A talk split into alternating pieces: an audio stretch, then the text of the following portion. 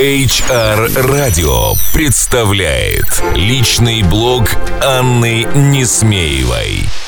Добрый день, дорогие коллеги, HR, пиарщики и коммуникаторы. Сегодня вторник, и снова с вами я, Анна Несмеева. Рада слышать вас на волнах HR радио. Стремительно приближается 14 октября.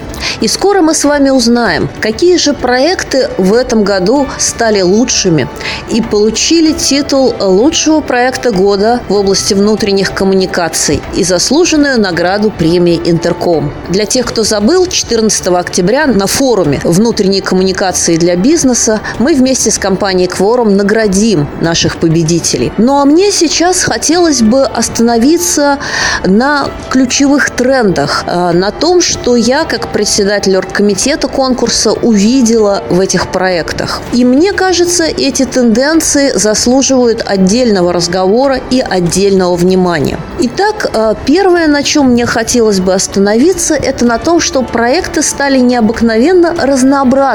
А каждый из них э, содержит свой творческий подход, э, свою необычную концепцию, какой-то креативный, неожиданный поворот. И это очень приятно отличает проекты 2016 года от многих других, которые мы видели э, за предыдущие годы работы премии. Второй тенденцией, которую бы я выделила, это, безусловно, огромная доля инициативы и участия сотрудников компаний, конкурсантов а, в проектах, которые были реализованы.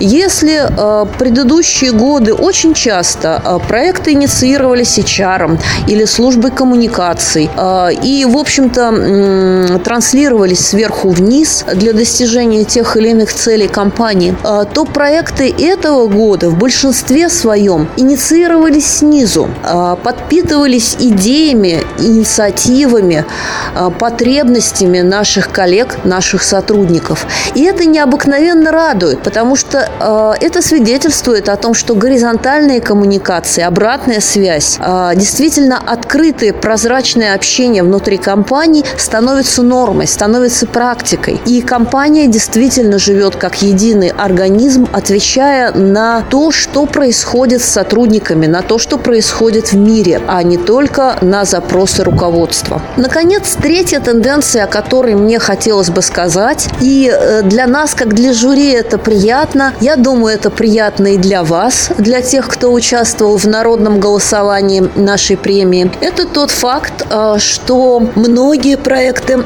этого сезона действительно э, визуализируются, визуализируются очень красиво. Люди стали снимать видео, много видео, и используют этот канал для продвижения в интернете своих проектов или в интранете, для показа на плазмах э, внутри своих корпоративных площадок на производстве в офисах. И качество этого видео, даже изготовленного внутри компании, достаточно высоко.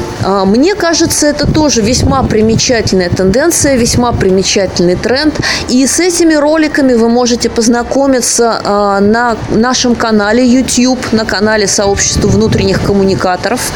И ссылки на них также можете найти на сайте премии Интерком и на сайте все о внутренних коммуникациях. Кто еще не посмотрел, посмотрел. А кто еще не поучаствовал в голосовании, пожалуйста, заходите и смотрите. Мне кажется, эти проекты заслуживают того, чтобы а, мы потратили а, время и в обмен подпитались эмоциями, подпитались идеями. Ну, а я на этом завершаю сегодняшний свой аудиоблог и иду дальше оценивать проекты, радоваться креативу, который нам э, прислали коллеги, и ожидать 14 октября, когда мы назовем имена лучших и наградим их. И надеюсь, среди них будете и вы. До встречи! До встречи в следующий вторник. Это была я, Анна Несмеева. Услышимся на волнах HR радио. HR радио представляет личный блог Анны Несмеевой.